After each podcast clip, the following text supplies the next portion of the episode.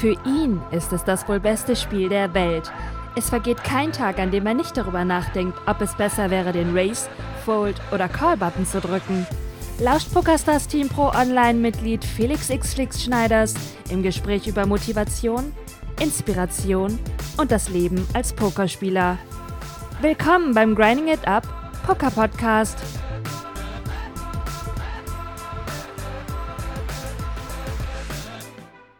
So, meine lieben Pokerfreunde, herzlich willkommen zu einer neuen Folge des Grinding It Up Poker Podcasts. Ich freue mich ganz besonders heute auf die Folge, die ich vorbereitet habe, denn das ist ein Thema, was mir sehr am Herzen liegt und zwar, wie fange ich überhaupt an? Mit welchem Format soll ich überhaupt einsteigen beim Pokern? Was eignet sich für mich zum Bankroll Building, wenn ich zum Beispiel nur ein kleines Budget zur Verfügung habe oder einen kleinen Deposit tätigen kann?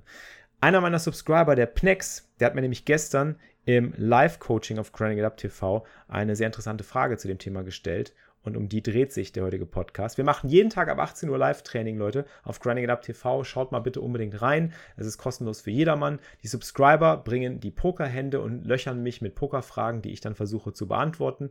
Und die Hände versuche ich alle zu analysieren. Und das macht immer sehr viel Spaß, ist sehr produktiv. Ich lerne eine ganze Menge selber auch dabei und ich hoffe, ich bringe auch sehr viel Value für euch und ihr könnt ein bisschen was mitnehmen. Deswegen schaut unbedingt mal rein. Der Pnex hatte, wie gesagt, eine sehr interessante Frage und die drehte sich um das Thema, was mache ich? Nicht nur, wo fange ich erstmal an mit meinem Bankroll Building, sondern was mache ich, wenn die ersten Setbacks kommen? Was mache ich, wenn ich meine Bankroll, wenn meine Bankroll langsam droht, sich abzuspielen, sich aufzulösen, wenn ich irgendwann in diese in dieses arge Bedrängnis komme, dass ich denke, oh, jetzt bin ich zum Beispiel von 50 Dollar auf 20 Dollar runtergerutscht.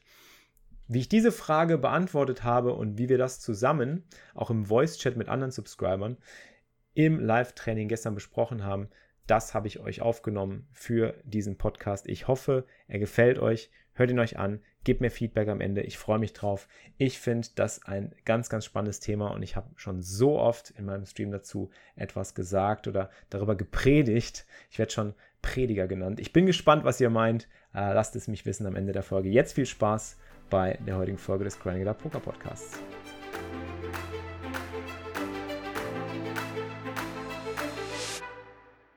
Pnex hatte gestern noch eine Frage gestellt, was er. Das ist interessant, der Pnex hat gestern gefragt, äh, hat mich gestern gefragt, was er denn spielen soll und er ist sich nicht sicher und er hat jetzt schon seine erste, seinen ersten Deposit so ein bisschen verdaddelt und äh, ist von 50 auf 20 gedroppt und ist ein bisschen demotiviert und frustriert davon. Und das ist was, was relativ häufig oder relativ schnell passieren kann. Ähm, gerade wenn du Sachen halt am Anfang erstmal ausprobierst, logisch, und dann noch nicht so wirklich mit Strategie rangehst und die Strategie dir erst noch erarbeiten musst. Ähm, und er fragt halt jetzt, was soll er spielen? Er ist sich nicht sicher. Und äh, ich wollte jetzt mal gerade seine Frage hier beantworten und dann nochmal durchgehen. Ähm, ich würde, also ich habe ihn gefragt, ich habe ihm eine ganz klare Frage gestellt, weil das ist das Wichtigste. Also er hat geschrieben, er hat äh, 50 Dollar eingezahlt und hat sich dann so ein bisschen runtergegrindet, gerade quasi hatte noch 20 Dollar left. Und äh, er kommt auch ins Geld in den kleinen Turnieren, aber er kann das Volumen nicht spielen, weil er braucht halt, man muss halt zu viele von diesen 10-Cent-Turnieren spielen, damit sich das überhaupt erst lohnt, damit er ein bisschen mehr vorwärts kommt. Und das ist ein bisschen zu schleppend. Und da habe ich ihm halt die Frage gestellt, welches Format würdest du jetzt morgen spielen, wenn du morgen aufstehen würdest und du hättest jetzt, sagen wir mal, genug Geld zur Verfügung, welches Format würdest du spielen? So, das ist ja eigentlich immer die beste Frage. Das ist dieselbe Frage, die ich dir stellen würde, wenn ich sage, wenn du, wenn du irgendwie sagst, so, ähm, ich weiß nicht, was ich machen soll, ich habe keine Ahnung, was ich beruflich machen soll oder so, ich weiß nicht, in welche Richtung ich gehen soll. Und ich sage irgendwie, was, wenn alles an Kohle irgendwie erstmal abgedeckt ist für deine Rechnung und so weiter, und wenn du morgen aufstehst und du musst dich darum keine Sorgen machen, was würdest du, worauf hättest du Bock, was würdest du machen? So, wenn man sich die Frage stellt, weiß man meistens intuitiv schon so irgendwie eine Sache, die einem so in den Kopf steigt. Also, ich würde Cash Game spielen oder ich würde halt irgendwie, ich würde Turniere spielen, ich würde nur Turniere grinden. Wie der Doing würde ich halt irgendwie von morgens bis abends halt Turniere abgrinden oder so. Ähm, oder sonst was. Und wenn du dir die Frage stellst, dann weißt du eigentlich schon so, wohin die Reise gehen soll. Ähm, und die Frage habe ich ihm gestellt und er hat darauf geantwortet. Ähm, und wenn er nur zu wenig Tische spielt, geht ihm auf den Keks, dass er dass es zu langsam dauert, dass es ihm zu langsam geht und dass er halt Geduld braucht. Zwei Tische waren ganz okay, aber wenn es an beiden schlecht läuft, verliert man schnell Stacks. Äh, außer fehlt, außerdem fehlt dieser Big Moment wie bei Chaos oder Final Tables, okay. Bei Cash Game habe ich, glaube ich, eher mehr und schneller gelernt in der Woche, die ich jetzt Abonnent bin und aktiv spiele. Bei MTDs kommt man nicht so auf die Situation, wo man wirklich viel analysieren muss. Da wird viel beschult, das ist richtig, genau. Äh, da stelle ich mir die Frage, wie interessant ist es, Nash-Tabellen auswendig zu lernen? Das ist das andere. Das große Preisgeld liegt bei Turnieren, da muss man halt Spaß dran haben. Ich glaube, das hier einfach mal aufzuschreiben hat mir schon geholfen. Bleibt halt die Frage mit der Bankroll. Ich würde auf 40, 50 Beins aufstocken, aber wenn ich jetzt meine letzte Entwicklung ansehe, schreckt mich da etwas ab. eigentlich hat man ja am Anfang auch das Ziel, mit einer Einzahlung hinzukommen und nicht zum Redeposit Fisch zu werden. Ja, aber da muss ich ganz klar sagen, ich habe ja auch meinen ersten Deposit versemmelt damals. Also das kann auch immer wieder passieren. Und das Risiko, dass du broke gehst, gerade am Anfang, wenn du noch nicht so viel Erfahrung hast, ist halt schon da. Es ist zwar gering, ist vielleicht irgendwie so ein paar Prozent nur, aber es ist halt da. Mit Bankroll Management versuchst du ja das Risk of Ruin zu minimieren. Ist ja einfach nur eine, eine Minimierung ähm, dessen. Und ähm, es kann immer mal passieren, dass, dass da irgendwie was verrutscht, gerade wenn du am Anfang halt sehr wenig Erfahrung hast. Deswegen ist am Anfang das Spielen und das Ausprobieren das Wichtigste. Also einfach machen, machen, machen und dann hinterher lernen. Und wenn man dann immer noch Motivation hat und irgendwie auch den Mut hat, eben seine Hände zum Beispiel zu posten und zu analysieren, ähm, dann kann man wieder von vorne anfangen und dann weißt du halt, was beim letzten Mal vielleicht schief gegangen ist und worauf du achten musst und was besser gehen kann. Ähm, musst es halt auch erstmal als Lehrgeld investieren, was auch nicht so schlimm ist. Musst halt nur wissen, wo du wirklich Bock drauf hast. Wie ist das denn bei ähm, euch beiden? Könnt ihr mal vielleicht erzählen? Also Doing, du hast ja auch mal Cash Games gespielt, ne? Du hast ja auch bei der Grinding It Up Challenge mal mitgemacht. Ja, es war aber, ne, ich habe eigentlich fast nur äh, Turniere gespielt, aber es gab eine Zeit lang, da habe ich auch mehr Cash Game gespielt, aber man muss halt das spielen, was ihnen am meisten Spaß macht und deswegen bin ich auch bei Turnieren hängen geblieben, weil äh, Cash Game war mir dann, also wenn Cash Game, dann auch nur Zoom mittlerweile. Ja. Aber das, weil es mir Cash Game so ein bisschen zu langsam ist und sowas und ja, kann ich absolut verstehen. Also, ich habe ja damals mit normalen Tischen angefangen, also 2 NL, und fand es eigentlich ganz gut am Anfang, ähm, weil im Zoom habe ich nur auf die Fresse bekommen. Also, dann habe ich mich an die normalen Tische gehalten und habe dort dann auch so, hatte erste Erfolge halt wirklich, ich habe einmal einen Gegner äh, gut lesen können. Das war ein schlechter Gegner, klar. Da, bei dem habe hab ich halt einfach durchschaut, dass er mit guten Händen wenig setzt und mit Bluffs viel setzt. Und dann konnte ich den aussacken und dann fühlst du dich wie ein Gott, weil du so, ein, so eine schlechte Taktik durchschaut hast, aber ja. du hast halt die Erfolge. Und als ich dann besser war, bin ich ja zu Zoom übergegangen, mhm. habe mich da hochgegrindet und aber inzwischen muss ich sagen, habe ich eigentlich gar keinen Spaß mehr an Cash Game. Ich spiele ja auch nur noch Turniere eigentlich. Ich mache jetzt ja Cash Game nur zum Trainieren von Deep Stack Situationen. Ja. Also ja, das finde ich auch eine ich gute Möglichkeit. Nicht, weil ich Bock drauf habe. So kann man es auch machen. Man kann es ja auch durchaus mischen. Also ich meine, man kann ja auch mal, man hat ja phasenweise vielleicht auch mal irgendwie eine Auszeit sich verdient, wenn man irgendwie so ein bisschen betriebsblind wird. Ich meine, so zum Beispiel du, Doing, du grindest ja so viele Turniere, du musst ja auch mal so einen Tag haben, wo du dir denkst, so heute muss nicht sein. So, heute brauche ich mal eine Pause, aber ich habe trotzdem Bock auf Poker. Ähm, vielleicht spiel, spielst du da auch mal was anderes. Spielst du vielleicht mal Spilling Goes oder spielst du auch ein bisschen Cash Game? Äh, warte ganz kurz, der Resub vom Audi Race mit dem 3 Monate Resub. Spam mal in den Chat hier. Sub Hype. Sub Hype. Ja, erzähl mal, würde mich mal interessieren. Also meistens spiele ich dann, wenn dann auch äh, Sit and Goes manchmal. Also, aber äh, Cash Game eigentlich gar nicht mehr. Es gab eine Zeit lang, wo ich bei den Challenges, wo, ich, wo es eine Cash Game Challenge gegeben hat, da habe ich dann meistens noch mal ein bisschen Cash Game gespielt, aber mittlerweile spiele ich eigentlich gar, gar nicht Cash Game. Und wenn ich dann mal auch nicht so Lust auf Turniere habe, dann spiele ich auch manchmal gar keinen Poker, weil wenn man keine Lust hat, dann, dann macht es auch manchmal keinen, keinen dann Sinn. Dann macht es auch keinen Sinn fürs Geld zu grinden macht dann auch keinen Sinn. Selbst wenn du halt schon weißt, du kannst profitabel spielen und du bist erfolgreich, so wie du das ja bist, du machst ja an Down Final Tables und gewinnst auch sehr viel und schippst auch gute Scores, ähm, macht es ja auch keinen Sinn, sich hinzusetzen und dann, genau deswegen spielst du ja eigentlich Poker, weil du selber entscheiden kannst, ob du dich hinsetzen willst, um zu spielen und ja. zu gewinnen oder eben nicht, weil du dein eigener Chef sein kannst. Und das muss man ja irgendwie auch, finde ich, respektieren und ausnutzen und da muss man sie nicht zwingen. Ich finde halt, äh, man muss also ich finde gar nicht, klar, Turniere dauern oftmals lang, wenn man Deep Runs hat. Äh, vor allem, wenn man, wenn es normale Format ist. Aber es kommt halt auch drauf an, was, was dein Ziel ist. Wenn du jetzt, wenn du jetzt wirklich damit Geld machen willst und so, dann, dann musst du mit Cash Game ja genauso lang grinden. Also es, klar, du, du hast die Freiheit, auch mal eine Stunde aufzustehen und zu sagen, ich hock mich jetzt mal an die Sonne. Ja. In die Sonne raus, also mach eine Pause. Das schon. Aber ich denke vom Volumen her, ich meine, du weißt am besten, wie viel du gegrindet hast, als du noch Profi warst. Und ich, jetzt immer noch, ich denke vom Volumen her ja. schenkt sich's nix. Das ist es. Das ist es. Das Volumen musst du trotzdem bringen und teilweise ist es beim Cash wirklich anstrengender, weil du viel komplexere Spots teilweise hast und die viel öfter aneinander prallen, gerade wenn du Zoom spielst zum Beispiel. Und äh, ich denke mal, dass du Turniere von der Masse her besser entspannt grinden, wirklich grinden kannst. Weil, guck mal, zum Beispiel der Doing, der spielt auch gleich. Wie viele Tische spielst du gerade? Und ein Final Table und du quatscht doch noch mit uns nebenbei. Also, das kannst äh, du bei einer Cash Game Session nicht mehr. Elf Stück. Elf Turniere spielt der Mann und hat hier noch ein Final Table am Start gerade. Und ähm, ja, das ist halt nicht möglich. Ich merke das ja auch.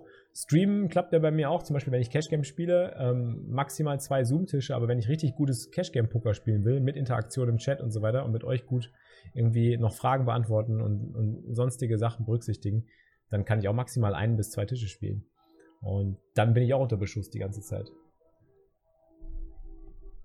Ja, es kommt wirklich darauf an, ähm, wo man den Spaß dran empfindet. Und da geht es immer lang, die ganze Zeit. Also man darf sich nie irgendwie äh, in die Versuchung führen lassen, zu sagen, so, ja, ähm, jetzt hier, der Doing zum Beispiel, der crusht die ganzen Turniere, das, das motiviert mich, weil ich will auch so viel Kohle gewinnen, ich will auch so diese geilen Momente erleben und so weiter. Ähm, aber im Endeffekt, wenn du dann Turniere spielst, merkst du auf einmal, oh, ich habe irgendwie gar keinen Spaß daran, da acht Stunden äh, meine Turniere zu grinden.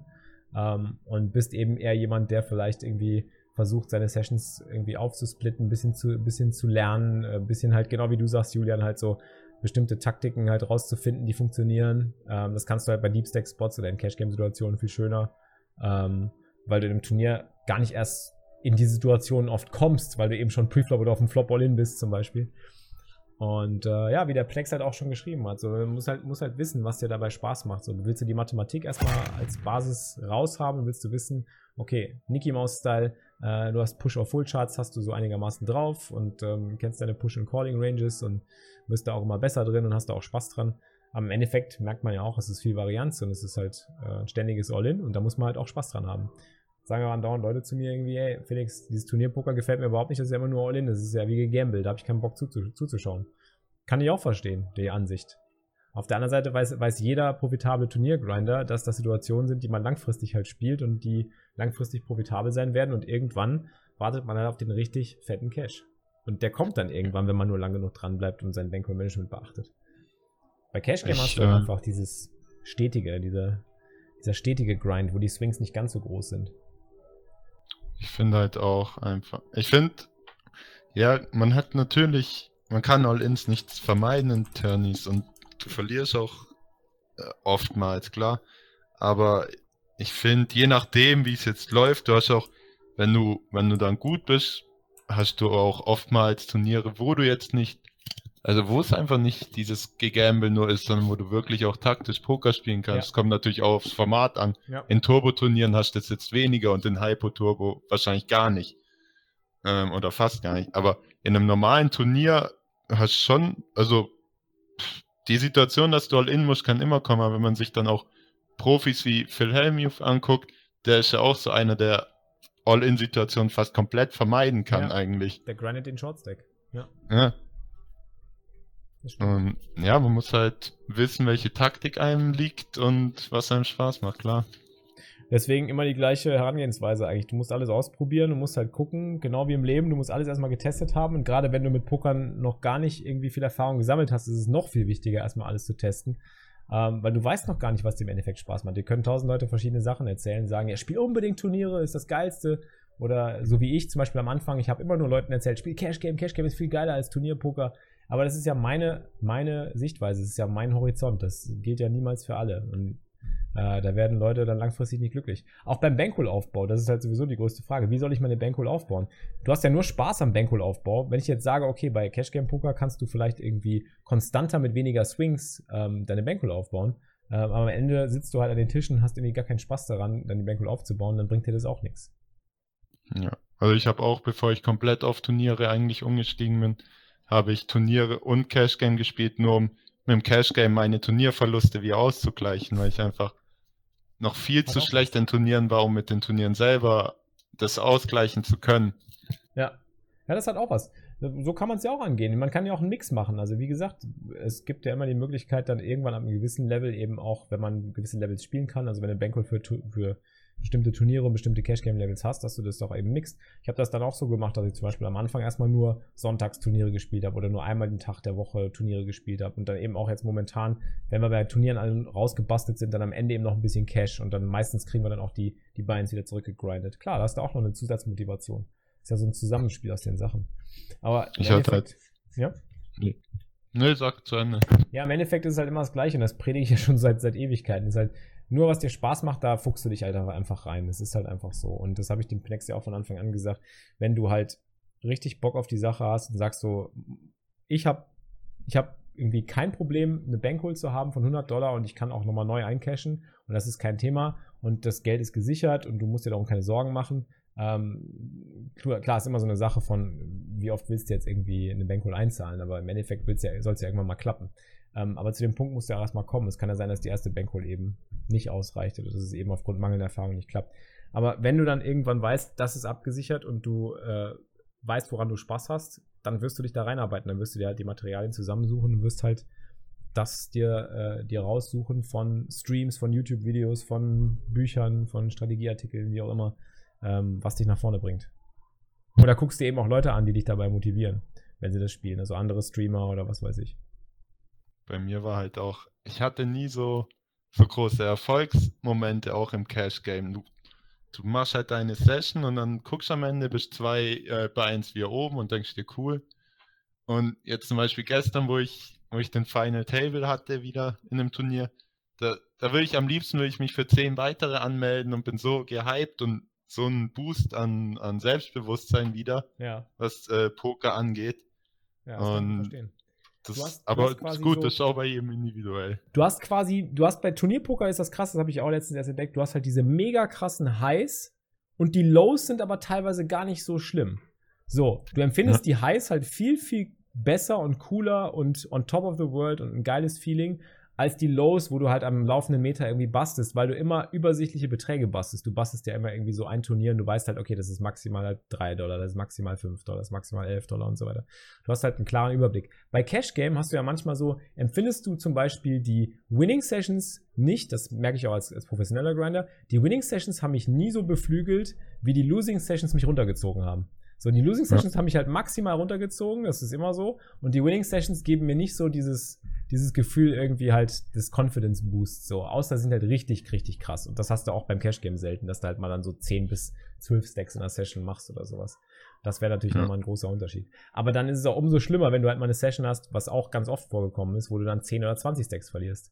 Also da kann ich auch verstehen, die emotionale Bandbreite ist halt irgendwie total verzerrt, habe ich das Gefühl. Und bei Turnierpoker merke ich ja auch, wenn wir irgendwie hier im Stream halt ein Final Table machen und das schippen, das ist ja mega Energie und das Feeling allein motiviert einen ja so krass, immer noch mal weiter darauf hinzuarbeiten. Deswegen bin ich momentan auch so hinter Turnieren, ja, weil dadurch habe ich das erst festgestellt. Vorher war mir das nie klar.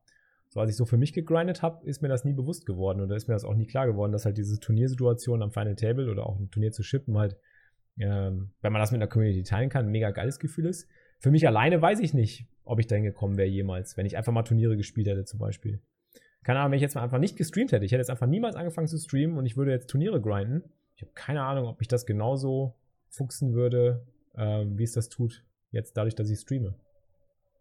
Ich hatte es halt auch, vor allem am Anfang, wenn du dann echt, gerade wenn du eine Bankroll aufbaust, und ich meine, klar, du, du musst mit Niederschlägen rechnen, egal wie gut du bist. Ähm, und wenn du schlecht bist, natürlich mit noch mehr. Und das Schlimmste war bei, oder im Nachhinein denke ich, dass es ziemlich schlimm bei mir war, dass ich erst so richtig heiß gelaufen bin und 30 Dollar oben war mhm. und mich gefühlt habe wie der Beste. Und dann kam halt die Realität und die Varianz schlägt ein und du hast einfach Glück gehabt und nicht gut gespielt. Ja. Und, und dann denkst du dir so, scheiße, was ist auch jetzt los? Und dann, dann verlierst dein erstes Buy-in und dann bist vielleicht, dann machst du wieder 1 Euro Gewinn im 2NL und dann denkst du dir, aber ich bin noch immer im Minus. Und, ja, ja. und sowas, das hat mich brutal runtergezogen dann nice. immer. Und im, im, äh, im Turnier nehme ich auch zum Beispiel Bad Beats, nehme ich nicht so übel im Turnier, weil, weil ich dann nicht direkt so, also ich verliere das Turnier bei ihnen, aber es ist ja weniger, als wenn ich jetzt, also im relativ gesehen, ist ja weniger, als wenn ich jetzt äh, ein volles Bein im Cash Game verlieren würde. Also Vorher bin ich im Turnier gebastelt mit Assen gegen Ass Bube und dachte mir halt danach, ja scheiße, aber ja, was passiert? Ja. Und im Cash Game hätte ich da jetzt, äh, keine Ahnung, 5 Euro verloren, wenn ich jetzt 5NL spiele. Und ja. das hätte mich viel mehr gestresst dann wieder. Ja, ja, klar. Ich glaube, das ist auch ein Punkt beim Cash Game. Ähm, was, was mir persönlich immer, immer so ein bisschen beim Cash Game im Vergleich zum Turnierpoker übler auffällt, ist einfach, dass du beim Cash ähm, du bist, du bist, also du bist weniger entspannt als beim Turnier oder kannst weniger entspannt sein beim Turnier als beim Turnier, weil beim Turnier ist meistens relativ schnell definiert, ab wann ein Push oder ein Call korrekt ist, mathematisch. Das heißt, deine Fehlerbandbreite, dein Fehlerspektrum kannst du am Anfang auch als Einsteiger relativ schnell korrigieren. Das heißt, du weißt ungefähr so, du kannst halt so jemanden wie Nicky Maus fragst du dann einfach oder gehst irgendwo in den Chat und postest eine Hand und dann sagen die Leute direkt, ja, das ist ein Push, ja, nein, das ist ein Call und so weiter. Das wäre ein Repush gewesen und so weiter. Da kannst du relativ zügig rausfinden, was sind die guten Plays, was sind die, best, was sind die besten Plays.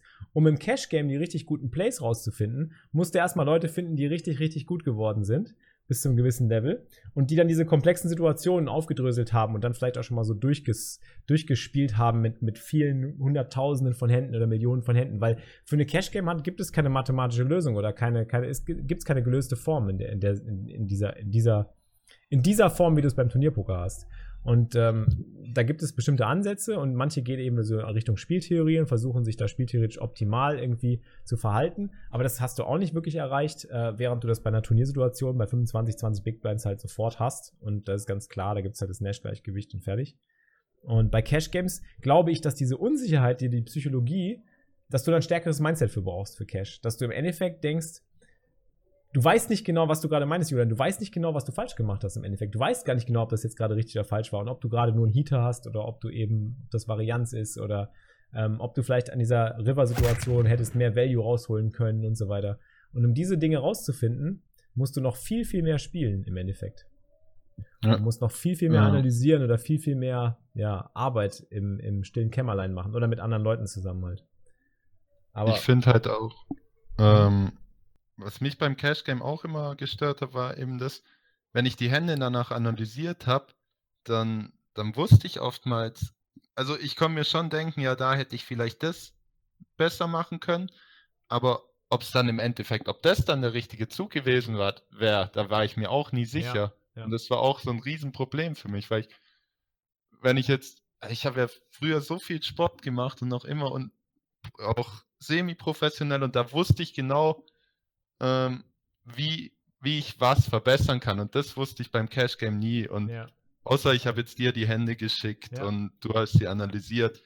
Also ja, wie ein Trainer im Sport im Endeffekt. Ja, äh, aber so allein hatte ich nie so das Gefühl, kann ich da so viel für mich selber analysieren und das. Ja. Deswegen ist mir auch so wichtig, äh, deswegen ist mir das Coaching auch so wichtig oder die Sachen, die wir halt machen, weil ich glaube, gerade dieses, für mich ist zum Beispiel auch mega interessant, halt die ganze Zeit Hände hier zu analysieren von euch. Das hilft mir auch weiter, weil das verifiziert halt meine, meine Sichtweisen. Wenn ich dann die Showdowns sehe und mir das halt angucke und ich merke dann so, wie das im Vergleich, wenn ich so die, die Stakes spiele oder auch meine Stakes spiele, was so die Erfahrungswerte sind. Das heißt, im Endeffekt ist Cash Game so ein Ding, entweder, du musst halt mit einer Make-it- oder Break-it-Mentalität rangehen. Du musst halt wirklich, wenn du Cash erfolgreich sein willst, musst du wirklich spielen, spielen, spielen, spielen, spielen, spielen, spielen, spielen und dann wirklich richtig bedingungslos rabiat sein, das Ergebnis erstmal außen vor lassen und dann 20% erstmal analysieren, wieder zurückgehen, ein bisschen analysieren und gucken mit anderen irgendwie Strategien irgendwie vergleichen und so weiter und analysieren und gucken, ob es passt, ob es nicht passt, ob was andere dazu sagen und dann wieder spielen, spielen, spielen, spielen, spielen, spielen, spielen, bis du halt wirklich so, so, so ein Volumen drin hast, so von 100.000 Händen zum Beispiel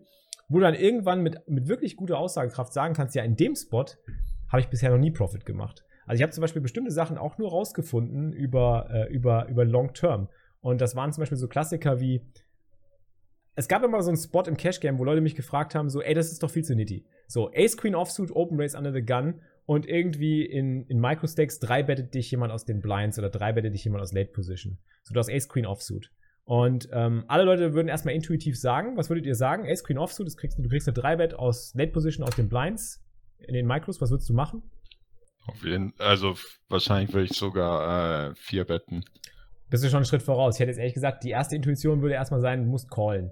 Du sollst callen, weil die Hand ist nicht gut genug zum 4-Betten, weil sie nicht genug Value hat. Und, aber du bist ja noch oft genug vorne und so weiter und solltest halt callen mit Ace Queen Offsuit. Aber die Realität war, wenn ich das Ganze mal über hunderte, tausende von Händen durch habe laufen lassen auf den Microstacks, die ich gespielt habe, bin ich zu dem Punkt gekommen, jedes Mal, wenn ich Ace Queen Offsuit gegen die 3-Bet calle, was passiert? Die Ranges, mit, der mich die Leute, mit, denen, mit denen mich die Leute da drei betten, haben mich entweder gecrushed, also Ass, König, Damen, Könige, Asse, und ich laufe jedes Mal in die Dominierungssituation, also wo ich halt eine Dame oder ein Ass floppe und halt nicht gut bin und dann eben mein Stack verliere.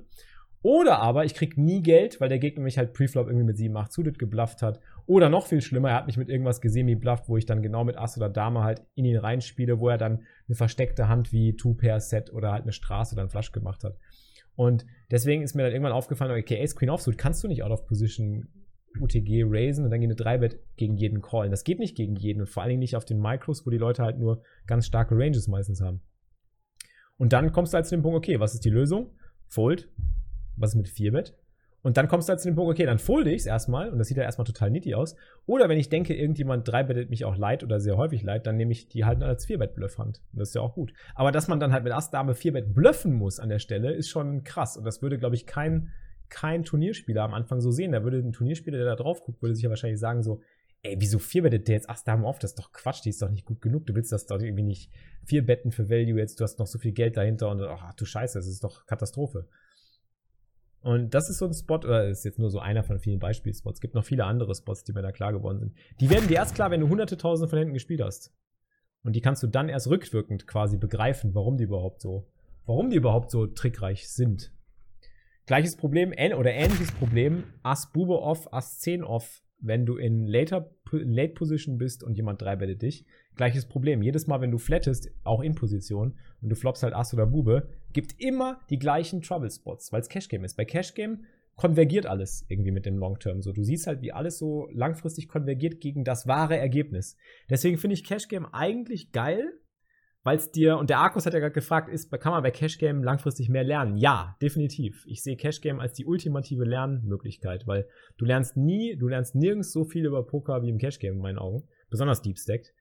Ähm, das Interessante an Cash finde ich, dass über den Long Term alles ganz schnell gegen die Wahrheit konvergiert. Also du wirst irgendwann ganz schnell rausfinden, so ist das ein guter Spot oder ist das kein Spot. Aber der Weg dahin ist mega steinig. Der Weg dahin ist halt einfach gepflastert von hab keine Ahnung, verliere schon wieder ein Stack, bin schon wieder gefrustet, hab schon wieder Downswing, bin schon wieder Break-Even und so weiter. Und da erstmal hinzukommen, dann irgendwann rauszufinden, na, das sind die guten Spots, das sind die schlechten Spots. Dann kannst du eigentlich nur spielen, spielen, spielen, spielen, spielen, spielen, spielen, Erfahrung sammeln und dann reviewen mit Leuten. Das ist das Wichtigste.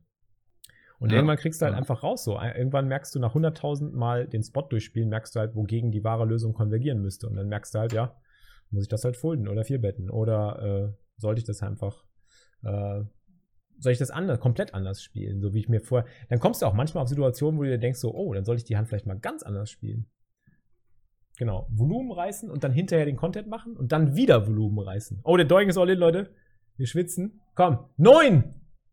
Ach, ich habe gerufen, Doing.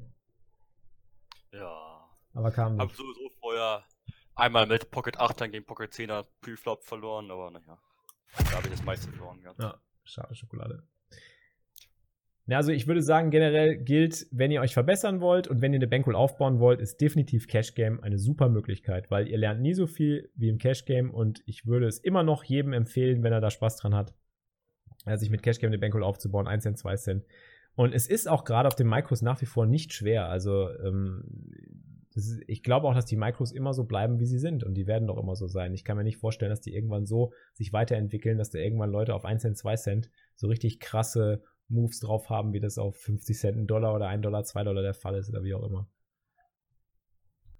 Ich habe jetzt auch, ich habe dir erzählt, die Tage, dass im 5NL die Leute so oft äh, bei einer bei einer 3-Bet ähm, folden. Ne, bei einer 4-Bet, wenn sie 3 betten und ja. du dann 4 bettest.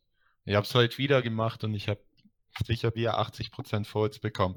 Und Calls dann wirklich nur mit extrem starken Händen. Ja. Ass, König, Suited und, und hohe Pocket Pairs. Aber genau das ist der Punkt. Das hast du nur rausgekriegt, weil, du's, weil du die, die Eier hattest, das zu probieren und dann auch erstmal dabei zu bleiben und das durchzuziehen, einfach weiterzumachen, bis es halt irgendwann, bis du gemerkt hast, oh, da kriegst du, da, da kriegst du halt wirklich Profit mit raus, ne? Das ist halt was, was du, was du, was du langfristig halt nur über, übers, über Trial and Error rauskriegen kannst.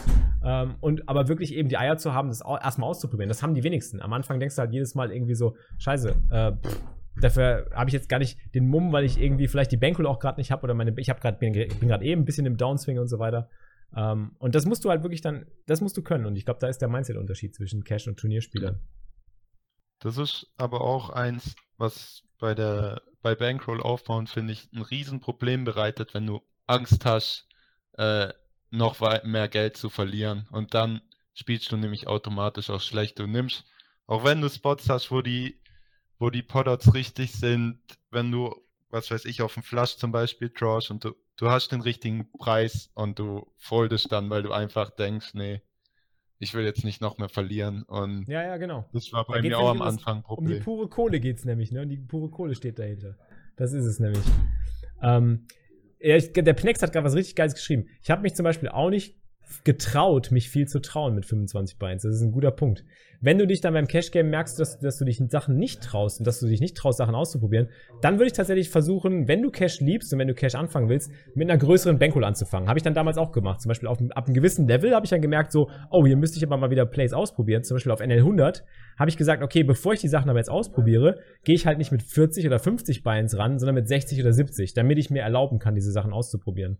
Weil nur dann kannst du halt wirklich sagen, okay, dann kann ich jetzt einfach mal 20 Binds investieren und kann dann gucken, ob das geklappt hat und kann dann Nachbilanz ziehen. Dann habe ich immer noch 50 Stacks und kann ganz normal weiterspielen, wenn es nicht geklappt hat.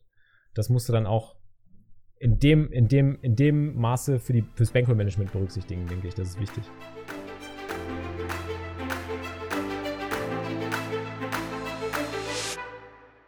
So, Freunde, das war die Folge für diese Woche. Ich hoffe, dieses Segment konnte euch Value bieten und ihr konntet was mitnehmen für euch und wisst jetzt in etwa, in welche Richtung es gehen sollte.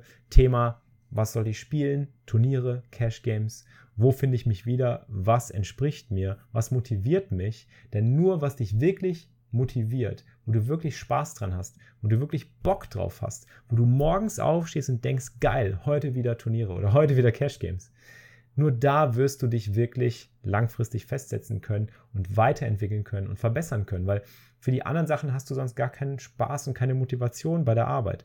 Und genau das soll es ja sein. Wenn du pokerst, soll es ja etwas sein, was dir wirklich Spaß macht. Und nur da, aus diesem Spaß kannst du die notwendige Energie schöpfen, um dich langfristig zu verbessern und dahin zu kommen, wo du hin willst, deine Ziele zu verwirklichen. Du musst dich mit anderen austauschen. Und auch da ist es ganz, ganz wichtig, dass du dich mit Leuten austauschst, die dich wiederum motivieren mit der Sache, die dich motiviert. Schreibt mir, tweetet mir, schickt mir eine persönliche Nachricht, lasst mir Feedback da, Leute. Euer Feedback ist meine Luft zum Atmen ich produziere Content für euch und ich hoffe, er bringt euch Wert und ich kann das nur tun, indem ich mir anhöre, was ihr dazu zu sagen habt, wie ihr darüber denkt, ob es euch gefällt, was ihr gerne noch wissen möchtet, was euch interessiert. Schreibt mir, gebt mir Feedback, lasst mir ein Review auf iTunes da, ich würde mich auch sehr darüber freuen und ansonsten sehen wir uns hoffentlich auch mal im Stream of Grinding It Up TV oder wir hören uns bei der nächsten Folge des Grinding It Up Poker Podcasts. Vielen Dank fürs Zuhören, macht's gut. Ich wünsche euch ein schönes Wochenende, einen schönen Sunday Grind und einen guten Start in die neue Grinding It Up Woche.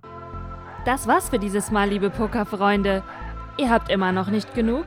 Mehr Poker-Content mit Felix bekommt ihr täglich um 15 Uhr live auf grindingitup.tv. Bis zum nächsten Mal beim Grinding It Up Poker Podcast.